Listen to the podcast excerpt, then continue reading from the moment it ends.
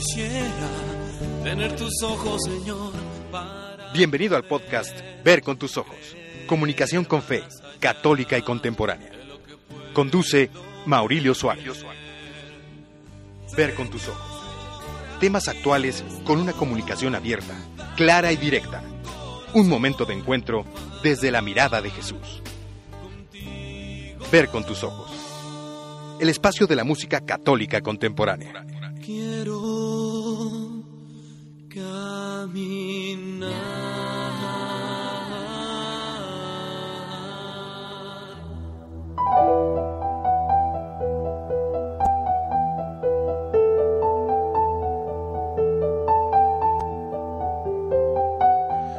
Hola, muy buenos días, queridos radioescuchas. ¿Cómo están? Este es su programa Ver con tus ojos. Y hoy les saluda desde estos micrófonos Miguel Bustos, su servidor, hoy en ausencia de nuestro querido Maurilio, que pues como siempre anda sirviendo al mismo Señor, pero en diferentes trincheras. Hoy con un tema muy, muy especial. Pero eso se los decimos después de la cortinilla. Comenzamos.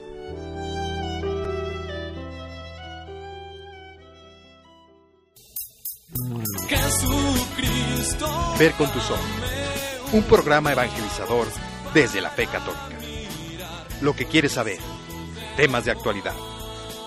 Perspectivas actuales en voz de los especialistas. Conduce Maurilio Suárez. Sean todos bienvenidos.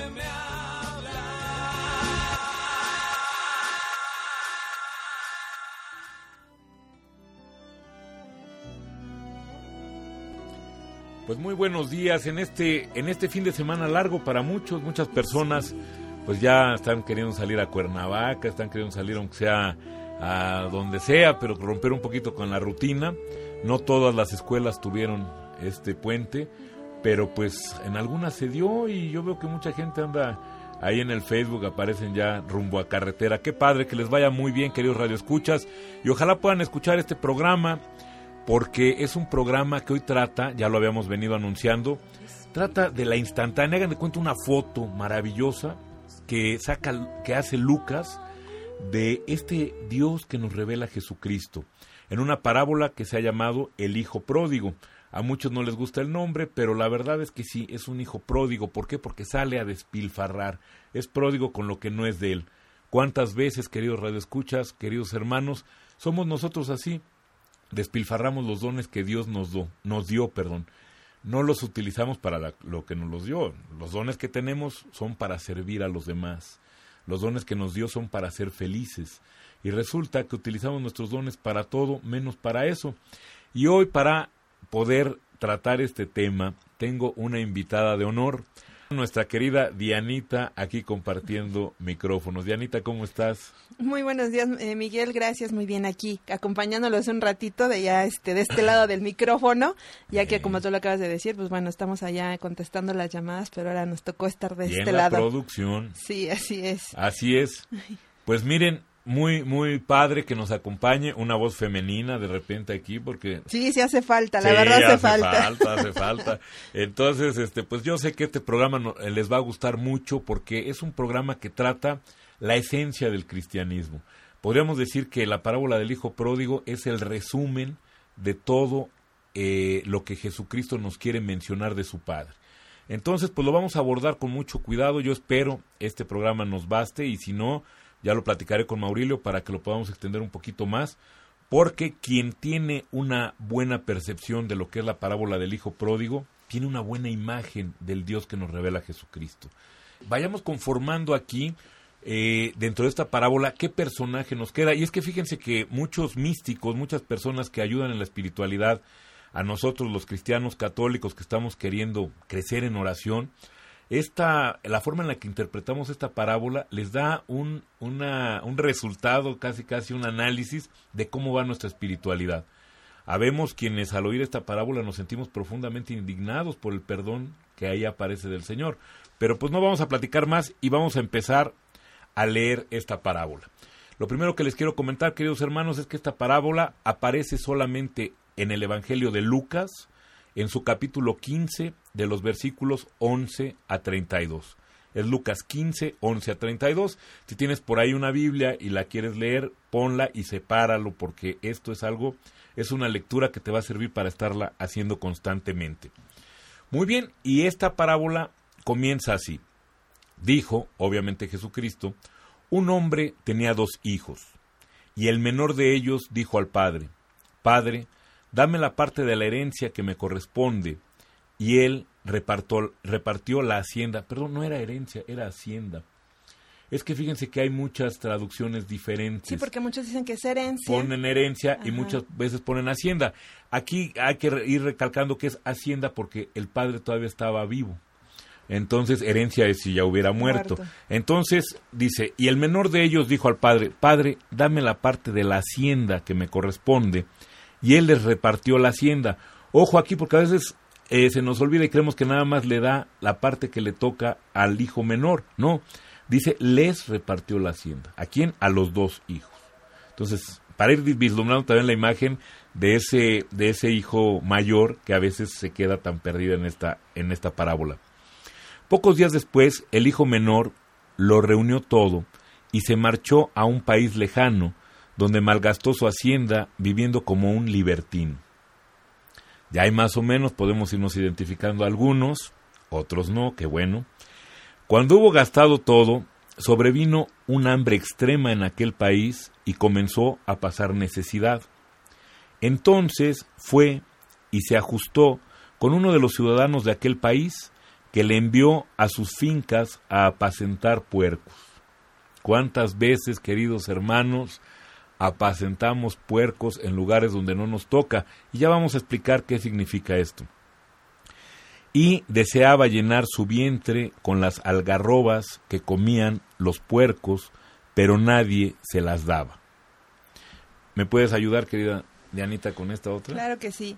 Y entrando en sí mismo, dijo, ¿cuántos jornaleros de mi padre tienen pan en abundancia, mientras que yo aquí me muero de hambre?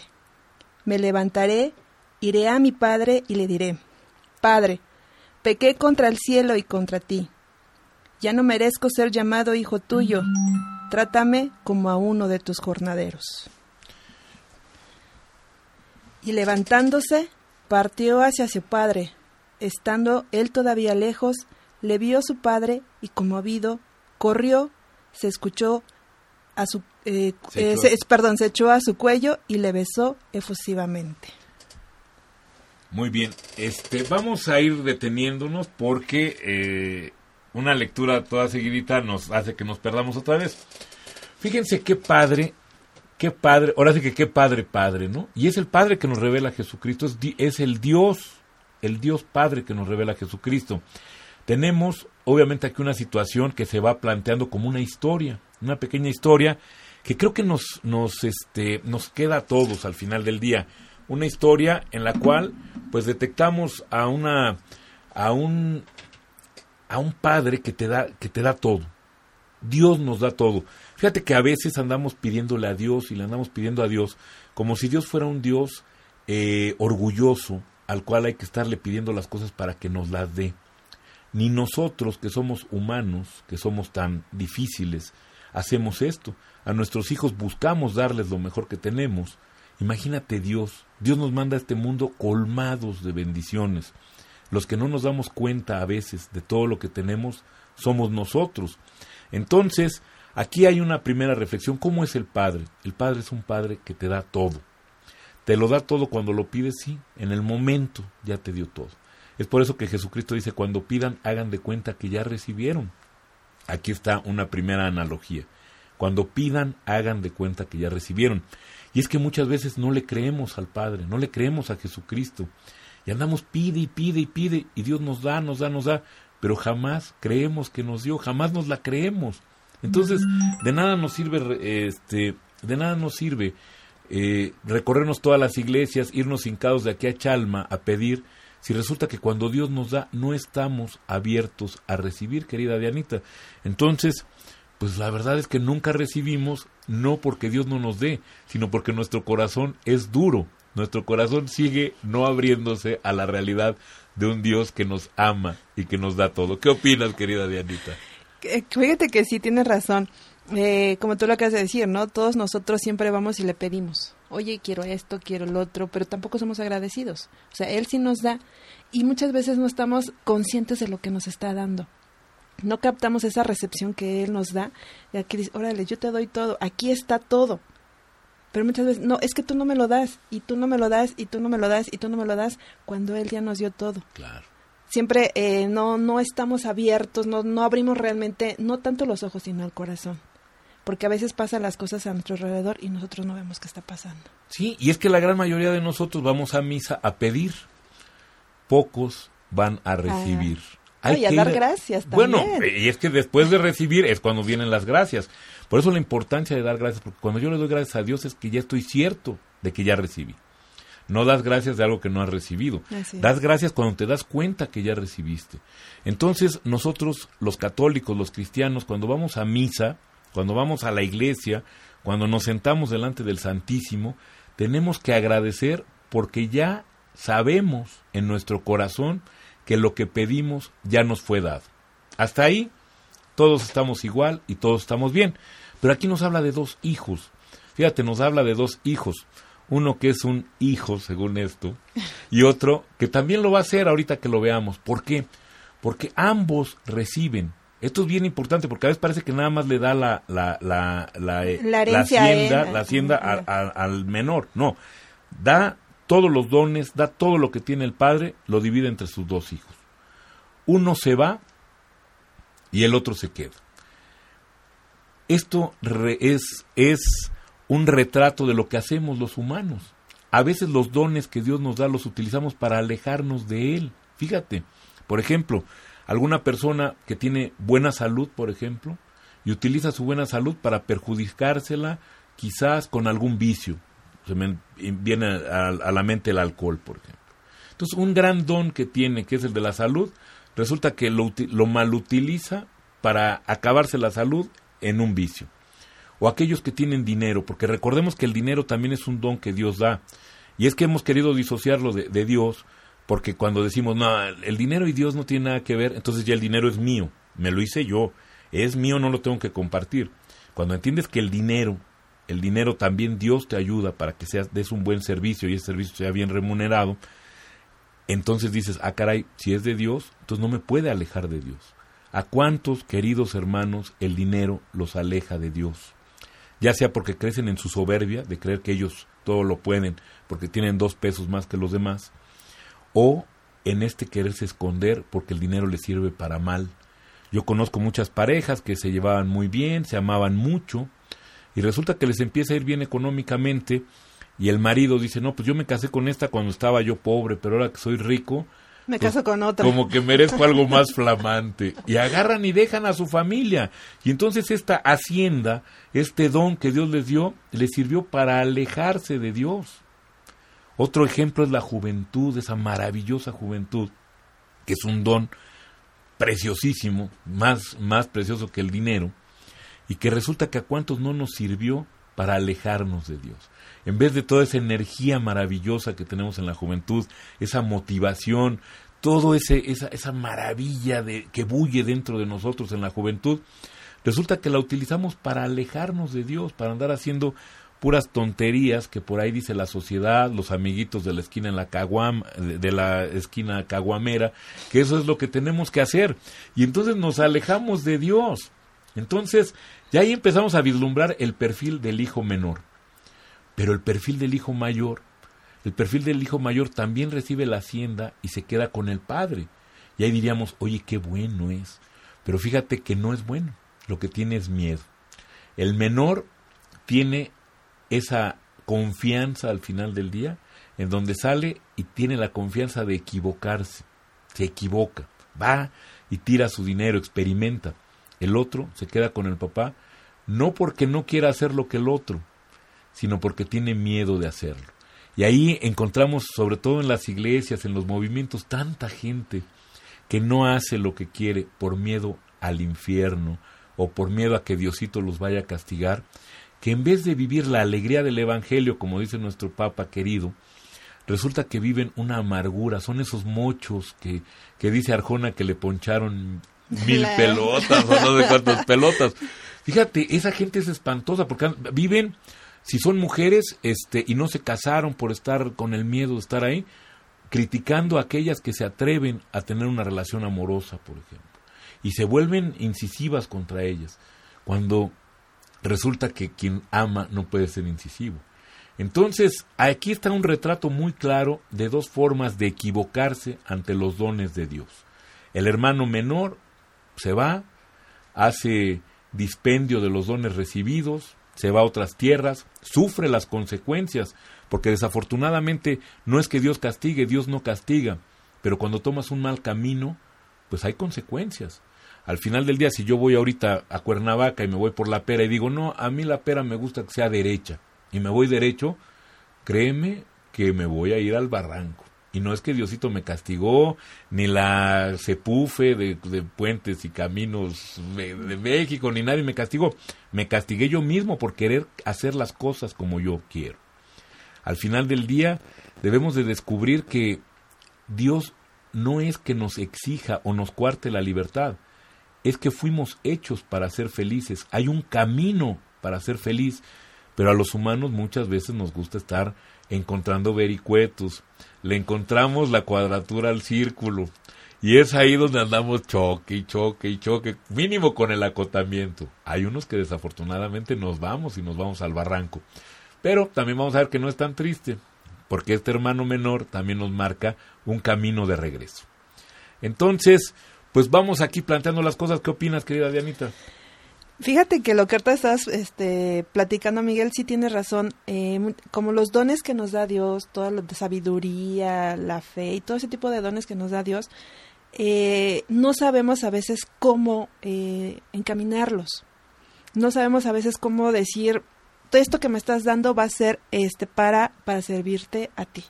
Y pues ahorita, como dices, ¿no? Ahorita vamos a ir viendo cómo vamos a, hacer este tipo de aspectos que es el hijo pródigo. Y les recuerdo nuestros números telefónicos para que se comuniquen al 57 05 30 59 y al 55 35 03 01. Y, Y- pues vamos con la canción. ¿Qué Va- canción es? Así es, vamos con nuestra primera canción que es de Mariana Granillo, ¿Dónde está tu corazón? Adelante, vamos con él.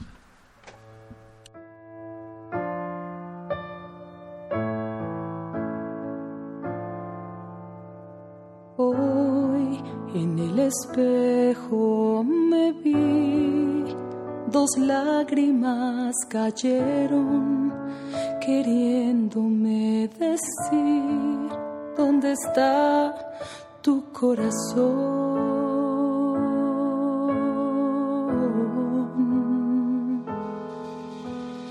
Es complicado observar el vacío que hay en mí. No lo puedo explicar. ¿Dónde está mi corazón?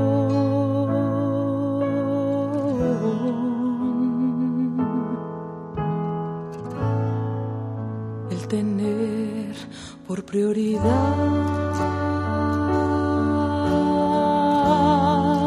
el hacer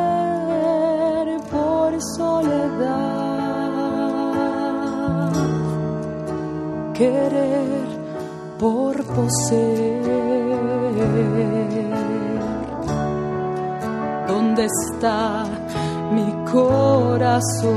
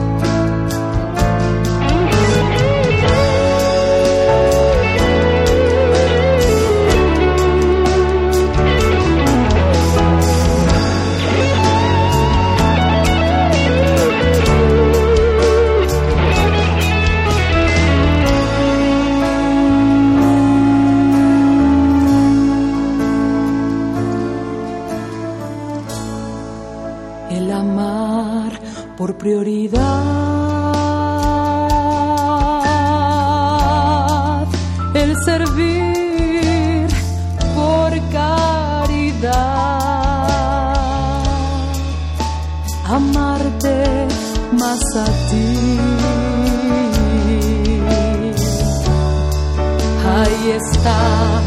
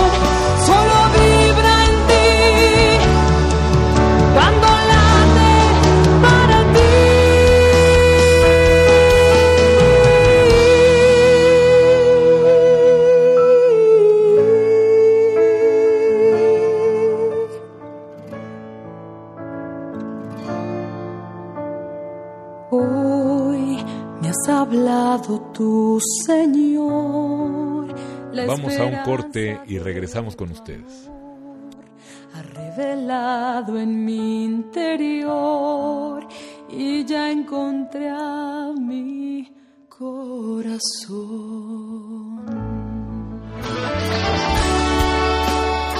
Conoce nuestra propuesta de comunicación con fe, católica y contemporánea. Visita mauriliosuárez.com.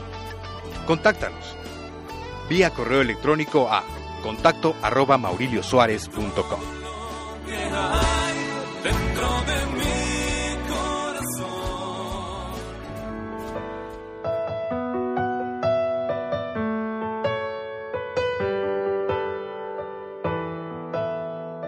Muy bien, pues ya estamos de regreso aquí con este tema maravilloso que es la parábola del hijo pródigo.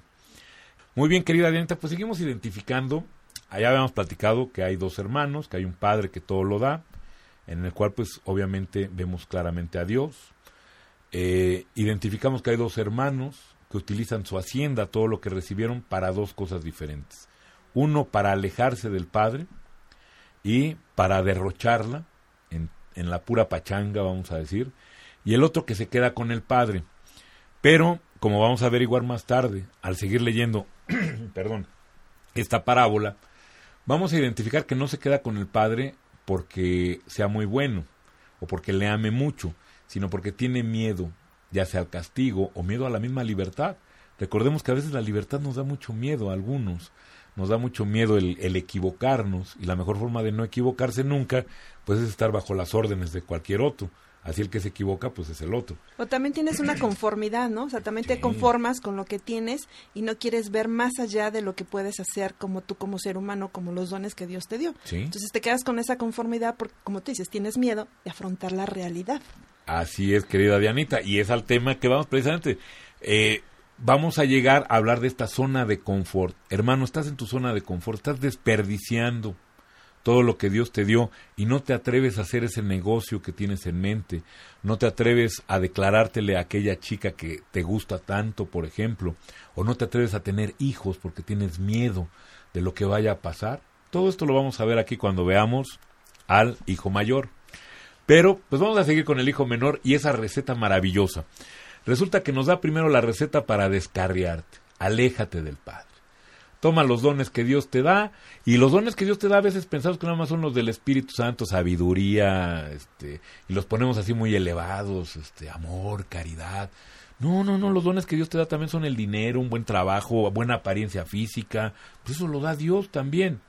Querido hermano, querida hermana, si tu buena apariencia física te está sirviendo en vez de para buscar una buena relación, etcétera, para vivir, te está sirviendo, ¿para qué te está sirviendo? Para dañar a más. para dañar a más o para dañarte a ti misma. Entonces, hay que revisar mucho para qué estamos malutilizando algunas veces los dones que Dios nos da. Entonces, ya una vez que descubres esto, que descubres que muchos nos parecemos al hijo pródigo, porque nos vamos, nos separamos del Padre, nos separamos de Dios, hay temporadas larguísimas donde dejamos de ir a misa, donde de Dios no nos acordamos, pero pues quizás en una- alguna boda que nos invitan y nos acordamos 10 minutos y cuando sabemos que ya nos vamos a, la pachanga, se nos olvida. Hay temporadas muy estériles dentro de la vida de uno donde Dios no, no aparece. Bueno, pero cuando aparece, esta, esta, esta parábola nos da una, un- una señal muy clara cuando tenemos necesidades.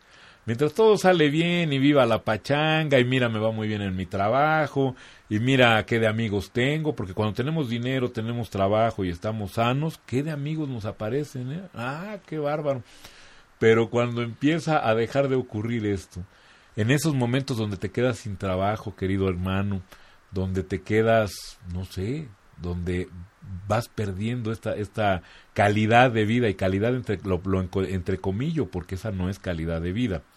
Pero cuántos no conocemos que cuando tenían dinero tenían muchos amigos y cuando no tienen, dicen que nada más les quedan los verdaderos, pero ni esos quedan, no queda nadie, porque no vaya a ser que te vaya a pedir hasta una lana o se vaya a acordar de que él te invitaba y ahora quieras que tú, ahora quiera que tú lo invites. Entonces, te quedas sin nada. Entonces es, es cuando muchos, muchas personas que vemos en los retiros, por ejemplo, que vemos en los grupos de autoayuda, resulta que dan esta vuelta a Dios cuando, cuando se quedan sin nada. Por ejemplo, estas personas que se quedan sin familia por el alcohol. El alcohol es tremendo porque no es una enfermedad que nada más viva yo, sino que la sufre toda mi familia. La sufre mi esposa, la sufren mis hijos, la sufren mis padres, etcétera. Entonces resulta que por esta pachanga, entre comillas, se quedan sin nada un buen día. Un buen día despiertan y ya su señora ya no está en casa, ni sus hijos. Un buen día despiertan y ya están en la cárcel. Muchos desafortunadamente llegan a, a- a darse cuenta de que ese no era el camino ya en la cárcel, ya en un hospital. Muchos ya ni siquiera llegan a darse cuenta porque pues mueren en el camino. Entonces, resulta que cuando llega esta necesidad, dice, Dios mío, ve nada más hasta dónde vine a parar por alejarme del Padre. Y ahí hay una gran tentación, fíjate. Ahí hay la gran tentación de ser, de autocastigarte y decir, sí, por mi culpa estoy aquí y por mi culpa me quedé sin familia, etcétera. Y muchos, queridos hermanos, espero no sea tu caso, pero si lo es, te tenemos una gran noticia, se quedan en el dolor y en la conmiseración. Se quedan, sí, yo por mi culpa perdí a mi esposa, y se quedan más y se hunden quizás más en el vicio, o se hunden más en la soledad, en la depresión, etcétera. Y entonces, pues ahí no hay, no hay, no hay que hacer. Pero en cambio, este hijo menor nos salió muy abusado, fíjate, muy vivillo. Y entonces nos da aquí en el versículo 17 la receta para romper con esa mala racha, vamos a llamarla. Y dice en el 17, y entrando en sí mismo, que ya desde ahí es maravilloso, porque el entrar en sí mismo no es otra cosa más que orar, más que descubrir dentro de ti esa dignidad de hijo de Dios. Y entrando en sí mismo, dijo, ¿cuántos jornaleros de mi padre tienen pan en abundancia, mientras que yo aquí me muero de hambre? Entonces ya desde ahí está descubriendo que hay un padre que es bueno, porque aún los jornaleros viven mejor que los que viven en este mundo. Entonces, ya desde ahí él descubre y dice, mi padre es bueno. Querido hermano, cuando tú descubres que Dios es bueno, que Dios siempre te habrá de perdonar, dentro de toda esa oscuridad que vives por los errores que has cometido, entra una rendijita de luz. Y entra una rendijita de luz no porque Dios entre poquito, sino porque tú tienes que dar este siguiente paso. Me levantaré, dice en el versículo 18, me levantaré, iré a mi Padre y le diré, Padre, pequé contra ti, contra el cielo y ante ti. Ya no merezco ser llamado hijo tuyo, trátame como a uno de tus jornaleros. Ese es el segundo paso. Primero descubres que Dios es bueno. Y segundo, te levantas, te paras, te sacudes las sábanas, porque en la depresión, ¿cómo le da uno por estar acostado? Tiras las sábanas a un lado y te paras. ¿Con qué? ¿Cómo te levantas? Te levantas con esa certeza de que Dios te ama. Y entonces, sí te levantas sucio. A ellos les quiero decir que todavía estaba todo mugroso, todo chamagoso. pero se levanta sabiendo que Dios le ama, que su misericordia es siempre más grande que el peor de los pecados. Y entonces te paras con esa confianza y dices, voy a regresar. Todavía te haces algo de conmiseración, todavía quizás ya no como hijo, quizás como el peor de sus jornaleros, pero aún así sabes que siendo el peor de sus jornaleros, siempre estarás mejor que en este mundo tan oscuro que viene de la culpa y del pecado. ¿Qué opinas, Dianita? Sí, fíjate que sí, realmente cuando descubres que, que te alejaste de Dios y que te hace falta regresar a Él, es cuando dices, la regué en muchas cosas, hice mal en esto, pero sé que al final de cuentas Él me va a perdonar. Él va a estar conmigo y como dicen, ¿no? Fue, lo abrazó y, ese, es- y así es Dios. Nos abraza, nos abraza ese, ese abrazo tan hermoso que a veces sentimos.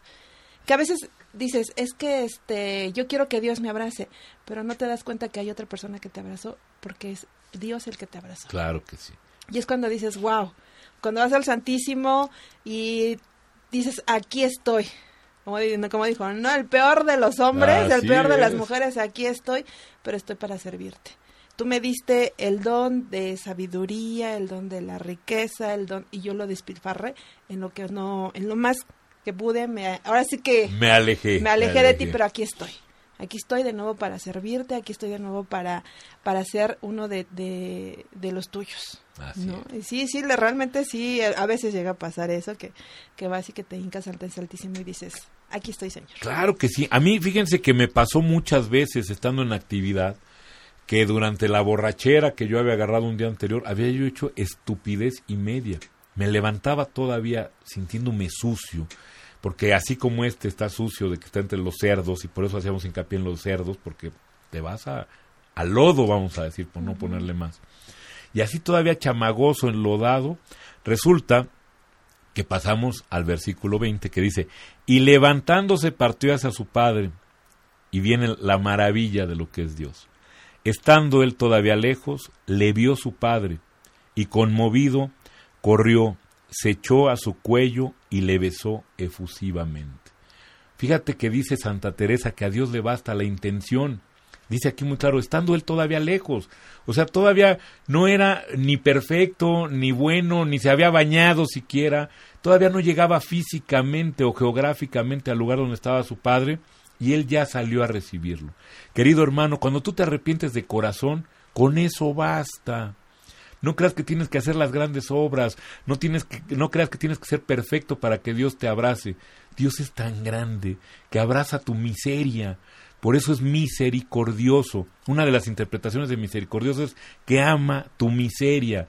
Muchas veces creemos que Dios solo nos ama cuando somos buenos, caritativos, respetuosos, vamos a misa. No, sí nos ama ahí, indudablemente, pero cuando nos, más nos ama es cuando más necesitados estamos de Él, cuando más sucios nos sentimos. Querido hermano, si tú ayer te fuiste de pachanga y hiciste un San Quintín y hoy crees que nadie te que, que, que no mereces a nadie, que eres un excluido de la sociedad, etcétera, recuerda que Dios siempre te ama, siempre te está esperando para echarse a tu cuello y darte un beso efusivo. Fíjate nada más qué Dios tenemos. Y esa es la confianza y esa es la gran enseñanza que nos da este hijo menor. Este hijo menor se atreve a dos cosas, a confiar en que su padre es bueno y la siguiente, a poner luego, luego, pies en el camino. Porque ¿cuántos decimos, sí, Dios es muy bueno? No, yo soy hijo de Dios, pero no nos comportamos como tal, no caminamos. Vivimos, sí, diciendo que somos hijos de Dios, pero siempre alejados de la bendición de Dios. Y es que para recibir la bendición, querido hermano, hay una palabra clave que se llama confianza. Y este hijo menor confía en su padre. Dice, yo voy a regresar y él me va a recibir, quizás como el peor de sus, de sus este, empleados o lo que sea, pero él me va a recibir y como es tan bueno, aún así voy a estar mejor que aquí donde estoy ahorita. Bueno, atrévete entonces. Hoy te sientes mal porque has hecho estupidez y media. La primera cosa que te digo es yo también, querido hermano. ¿eh? Todos. Yo no creas que estoy aquí en estos micrófonos porque me hayan sacado del Vaticano, de una cripta casi casi santo y me hayan traído aquí. No, a mí me sacaron de un lugar muy diferente, querido hermano. Y sabes qué, te digo una cosa, querido hermano, Dios está esperándote. No hasta que llegues a, no hasta que seas perfecto. No hasta que estés limpio, no hasta que hayas resarcido todos los daños que has hecho. No, no, no. Él te está esperando con que des el primer paso y ya te está esperando para abrazarte, besarte. Y luego viene la segunda parte, que es sorprendente y maravillosa. No solo te abraza, te besa, se embarra del lodo que tú traes, porque obviamente venía todo cochino y no dijo, ay, eh, báñate primero porque te quiero dar un abrazo. No, no, no, él brincó, lo abrazó, se embarró del mismo lodo y resulta que después de esto, todavía el conmiserado y chantajista, pues como chantajitos al final del día, hijo menor dice, Padre, pequé contra el cielo y ante ti, ya no merezco ser llamado hijo tuyo. ¿Cuántos vivimos así, hermanos? ¿Cuántos vivimos que decimos, bueno, pues sí soy hijo de Dios, pero no merezco ser su hijo? ¿Por qué? Porque cometí una infidelidad, porque por lo que tú quieras. Porque gusta, nos gusta que nos, este, que, que nos apapache. No o sea, sentirnos así de que, ay, es que yo soy este el más humilde y soy, ay, sí, pobrecito, nos gusta que nos den también. Pues, ¿qué crees, querida Dianita? ¿Nos gusta que nos apapachen? Bueno, pues nos gusta que nos apapachen. ¿Y Dios qué crees que hace? Nos apapacha.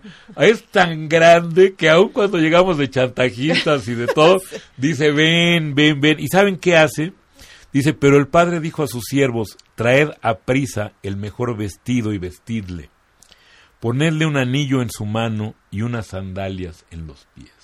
Él te tiras al piso y te levanta.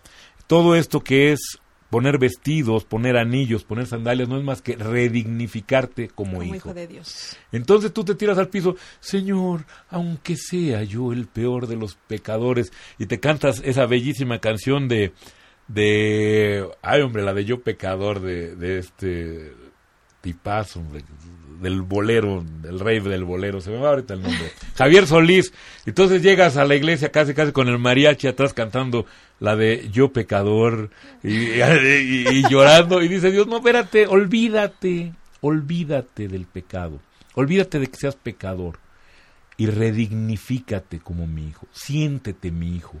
A mí me sirves sabiéndote mi hijo, no sabiéndote una escoria. Y queridos hermanos, ¿cuántas veces queremos servir al Señor, pero ni siquiera nos nutrimos de su amor? Ni siquiera nos sabemos sus hijos. Entonces, pues ni servimos a nadie, es más, ni servimos para nosotros mismos. Entonces, una primera actitud del Padre es aceptarnos como estamos, todos cochinos.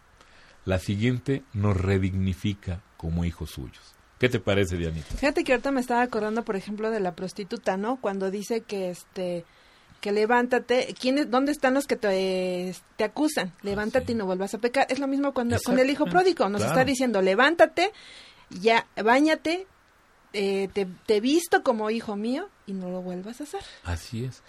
Este, ¿qué crees, Dianita? No le dice no lo vuelvas a hacer. Que eso es un tema que Pues vamos a tratar ahorita. No le dice no le vuelvas a hacer porque él conoce, nuestro Nuestra queridísimo debilidad. Dios conoce nuestra debilidad. Es más, por ahí hay teólogos que dicen, ¿y dónde creen que andaba el hijo pródigo al mes de estar otra vez con el papá? Otra vez en la pachanga. ¿Cuántas veces caemos y caemos? Y esto está más que ejemplificado en estas tres caídas de Jesucristo, que Él no cae, pero representa las caídas que tenemos aquellos que los queremos seguir, que lo queremos seguir. Regresamos, nos sentimos otra vez apapachados, nos sentamos otra vez, eh, nos sentimos otra vez dignos de esa, de podernos llamar hijos del Padre, y resulta que empiezan a mejorar otra vez las cosas, nos empezamos a olvidar de, de ese sufrimiento que tuvimos lejos de Él, y a veces volvemos a caer.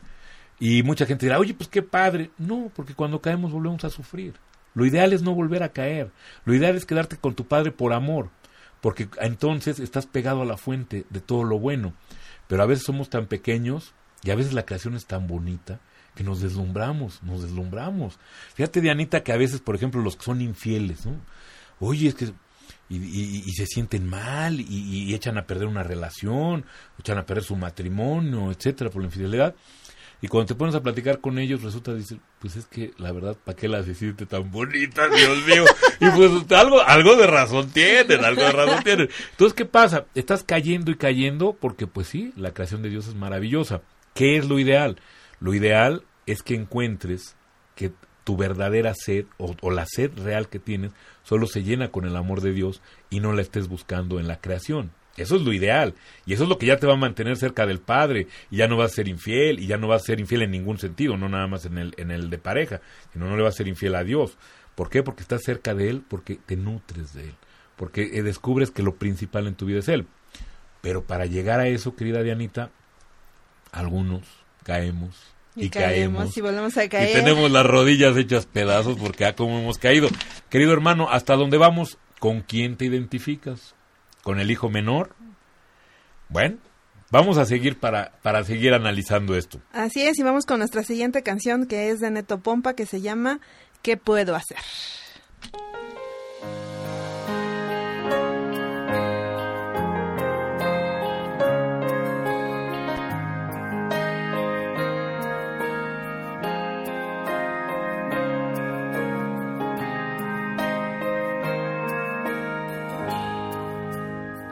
Cuando veo tu creación, brilla con el resplandor. Qué sorprendente la obra de tu gran amor. Es un gran misterio, qué gran universo. Y qué increíble saber que un Dios me ame como tú. ¿Qué puedo hacer sino darte toda mi vida, todo lo que soy? Aleluya, aleluya, ¿qué puedo hacer sino darte todos los días, cantar para ti? Aleluya, aleluya, aleluya. Cuando oigo la historia de un Dios que es persona, que se hizo hombre para salvarme a mí. En la cruz clavado entregó su vida y no lo puedo evitar. Entregar puedo hacer sino darte toda mi vida, todo lo que soy?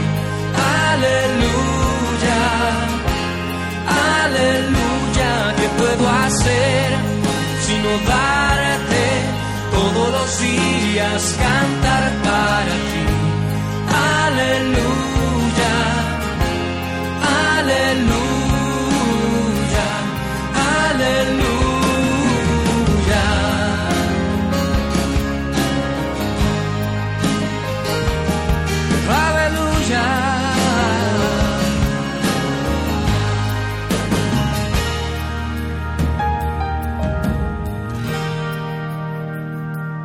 ¿Qué puedo hacer sino darte toda mi vida, todo lo que soy?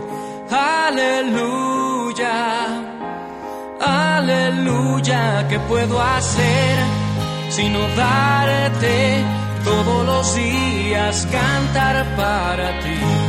Aleluya, aleluya, ¿qué puedo hacer?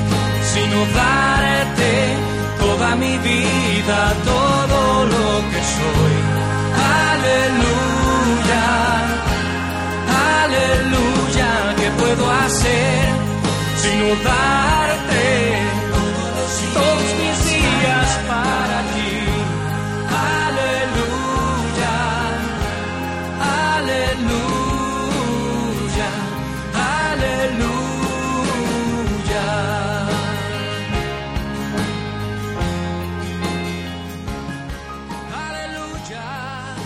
Vamos a un corte y aquí te esperamos.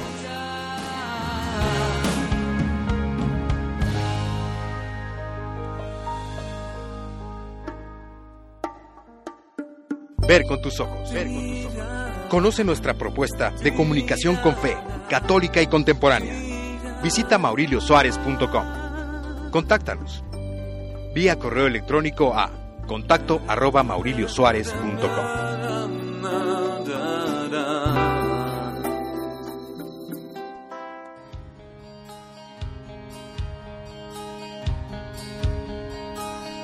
Muy bien, pues ya estamos aquí de regreso y pues continuamos con el tema porque creo que no vamos a terminar en este día, pero no, pues vamos a... realmente. Se va a quedar. Se va a quedar por lo menos el hijo mayor para que lo revisemos. Porque, ¿qué creen? Ahorita que estamos hablando de esta maravillosa acogida que da el padre al hijo menor, resulta que aparece por ahí algo que nos habla de esta eh, santa desfachatez. A mí me gusta llamarle santa desfachatez que tiene el hijo menor. Imagínense, sale el padre, que pues se supone que es todo un, pues un hombre muy importante. Imagínense sus ropas, imagínense todo. Y resulta que este viene todo cochino. Recordemos que estaba entre cerdos y entre cerdos pues no hay más que cochinadas. No hay más lejos. Bueno, pues viene todo cochino, apestoso, sudoroso del camino, todo. Y resulta que ve al padre y él sí tiene la santa desfachatez de dejar de dejarse abrazar, de abrazarse, de aventarse hacia su padre.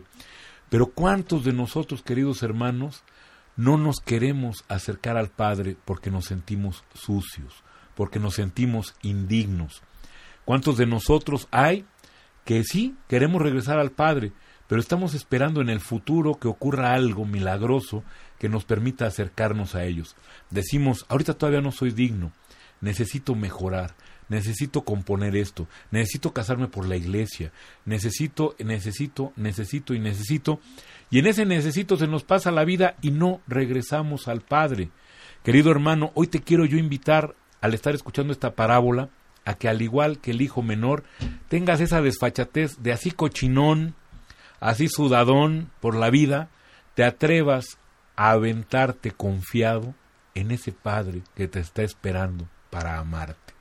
No esperes a estar limpio, no esperes a ser santo, no esperes a estar casado por la iglesia, no esperes a, a, a etc, etc, todos los pretextos que te puedas poner, porque te tengo una mala noticia. Estos pretextos te los pone el engañador, no te los pone Dios.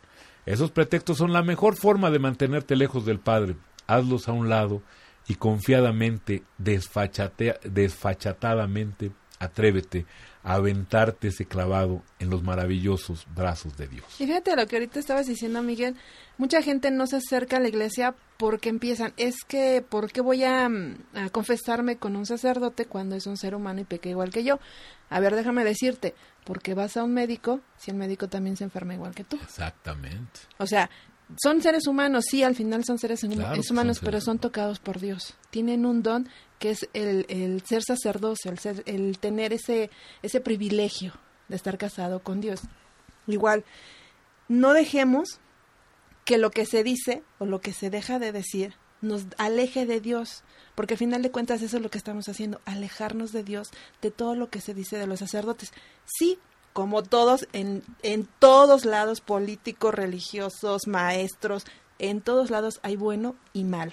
Y no por eso vamos a dejar de ir al médico, no por eso vamos a dejar de estudiar, no por eso vamos a dejar de ir a la iglesia. Así es. Así que, eh, bueno, yo esa recomiendo les doy. O sea, esa, esa, esa, eh, eh, esa cosa les digo, ¿no? No se alejen de la iglesia. ¿Por qué? Porque el sacerdote de mi parroquia es el peor sacerdote y a todos nos trata mal. Sí. Al final de cuentas, con quien ustedes, con quien nos vamos a acercar va a ser con Dios. O también las comunidades a veces asustan, a veces resulta que mira ese que lleva el movimiento de, de matrimonios y resulta que es- le ponen los cuernos a su esposa, yo cómo voy a ir con él. Mira, al final del día todos damos testimonio y al final del día tenemos que recordar que la iglesia no es un mausoleo de santos, sino un hospital para enfermos. Hay que recordar siempre eso. Nosotros a veces cuando estamos lejos de la iglesia creemos que tenemos que ser perfectos para entrar ahí porque los que están ahí perfe- son perfectos. Pues no habría nadie. No habría nadie. Es al revés, querido hermano. Ahí hay enfermos que aceptan otros enfermos y entre unos enfermos y otros nos vamos sanando, que eso es maravilloso. Entonces, no me digan que ya vamos a...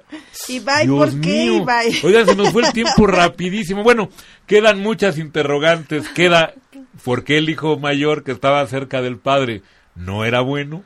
Muy bien, pues esto y muchas otras interrogantes vamos aquí a poder definir el siguiente programa. Querida Dianita, muchas gracias por acompañarnos. gracias a, a, ti, Miguel. Muchas, muchas gracias por ser parte de este proyecto, ahora de este lado de los micrófonos. Queridos hermanos, por favor, vivan como hijos, como hijos de Dios, ¿eh? Y recordemos siempre que Dios nos ama. Hasta luego. Le esperamos el próximo sábado aquí, en mauriliosuárez.com.